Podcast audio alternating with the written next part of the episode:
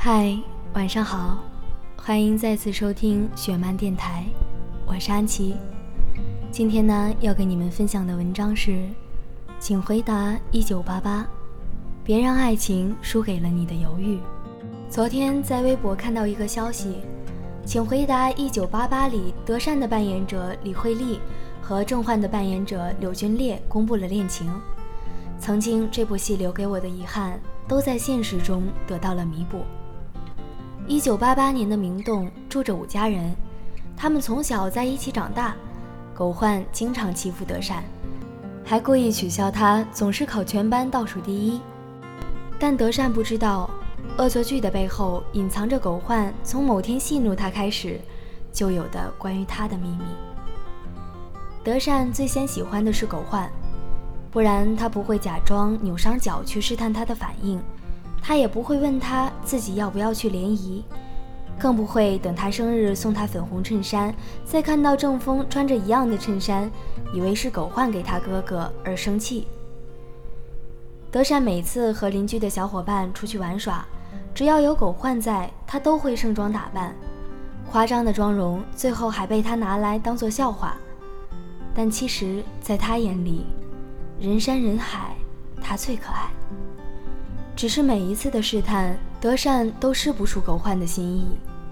大部分人都喜欢单纯又勇敢追爱的阿泽，每一次也为狗焕差点说出口的表白而抓狂。某一天，阿泽当着伙伴的面，直白地承认自己喜欢德善。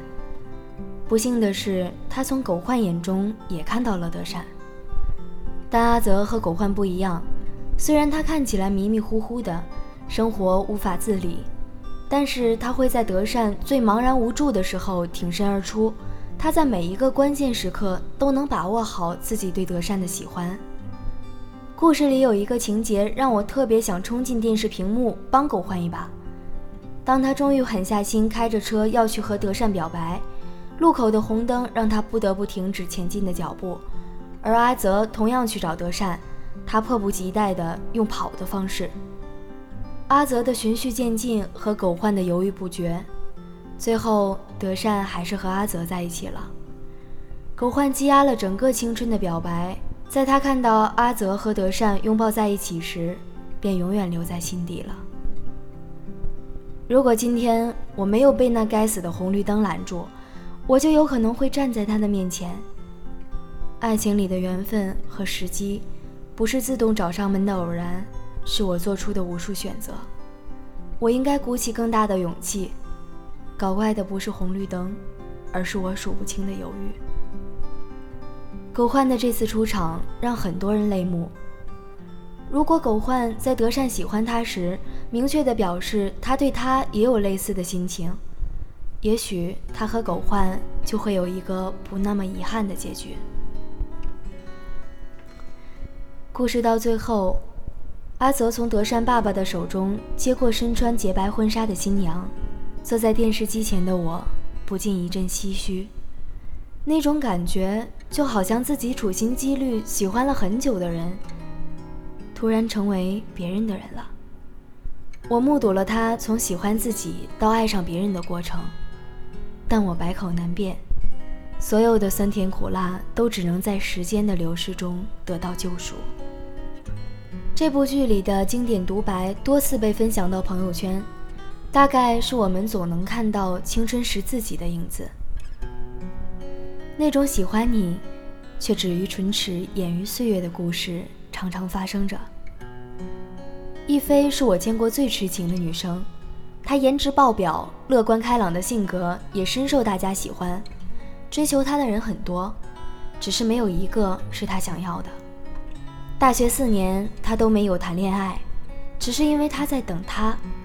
为了跟他说上一句话，他在一个月内裹着拉伤的膝盖，终于学会了爵士、拉丁等多种舞蹈。